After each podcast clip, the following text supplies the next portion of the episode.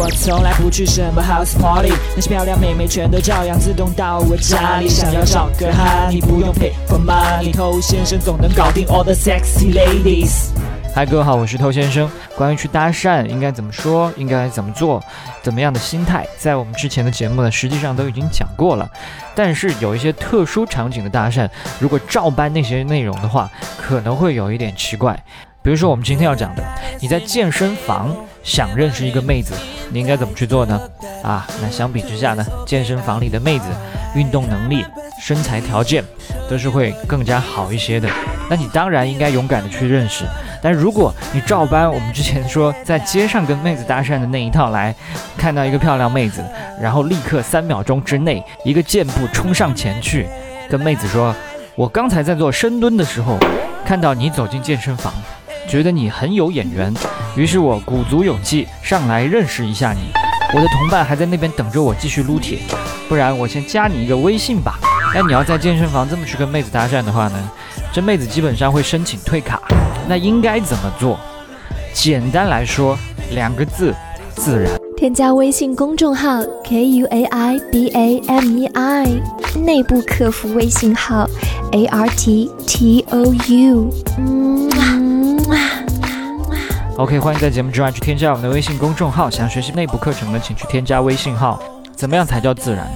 我们日常在街上、在路边碰到一个妹子，我们来不及去想那么多，必须在三秒钟之内做决定去认识她。这是因为我们没有别的办法。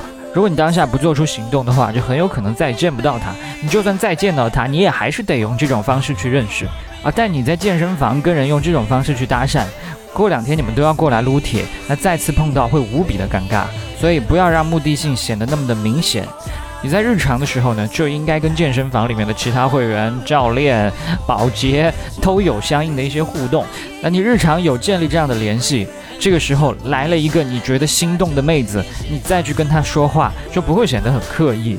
这样她只会是这么多人其中一个。但是如果你平时跟其他人都没有什么太多的交流，今天突然来了一个妹子，我谅你也没有这个狗胆，是吧？就算你有这个狗胆。你在这个地方从来不跟人交流，结果今天一反常态，这个操作你绝对不可能完成的很自然。好，那我们假定你平时跟所有人都有搭搭讪呢，聊聊天呢。那当你要跟这个妹子建立联系，你应该怎么做呢？我们开场说了，把街头搭讪的那一套拿过来讲肯定是不行的。我的建议是先建立印象，然后再一步一步的循序渐进，这样可能稍微慢一些，但是稳。比如说，第一次见到这个妹子啊，你们什么都没有干，只不过是双眼对视了一下，OK。第二次再见到，哎，你可以对她笑一笑，她有可能也会对你笑，有可能不会，但没关系，重点是让她看到你有对她笑。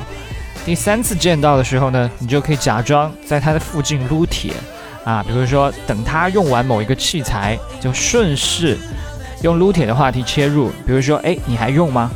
那妹子可能说，哎，不用了，OK，那我来，谢谢哦。啊，或者说你练多久了？你的背练得挺好的，你是怎么安排的？这些话都是你跟其他人都会说的，所以再正常不过了。那我有一次呢，看到一个妹子在跑步机上跑步，她中途下来喘一口气，那当时我误以为她已经结束了，所以我就上了她刚才用完的跑步机。但事实上那个女孩并没有用完。当我发现她表情有些异样，我就跟她说：“哎，抱歉，我以为你已经用完了。”那妹子她也很大方的跟你说：“没关系。”那就从这么一件小事切入，反而还聊起来了。所以你可以举一反三，跟妹子正好同时要用到一个器械，制造这种交集，自然而然不就说上话了吗？这个就跟在超市里两个人拿同样一个东西是一样的道理。那你慢慢的就可以越来越熟，聊得越来越多。健身完一起喝个东西，在健身房以外的地方见面，相约其他的运动项目。那如果你个人跟妹子相处的经验已经比较多的话呢，这个流程可以稍微的快一些。有可能两次、三次就有一定的温度了。好，你都会了吗？现在就差办卡了。好，我是偷先生，今天就跟你聊这么多，我们下回见。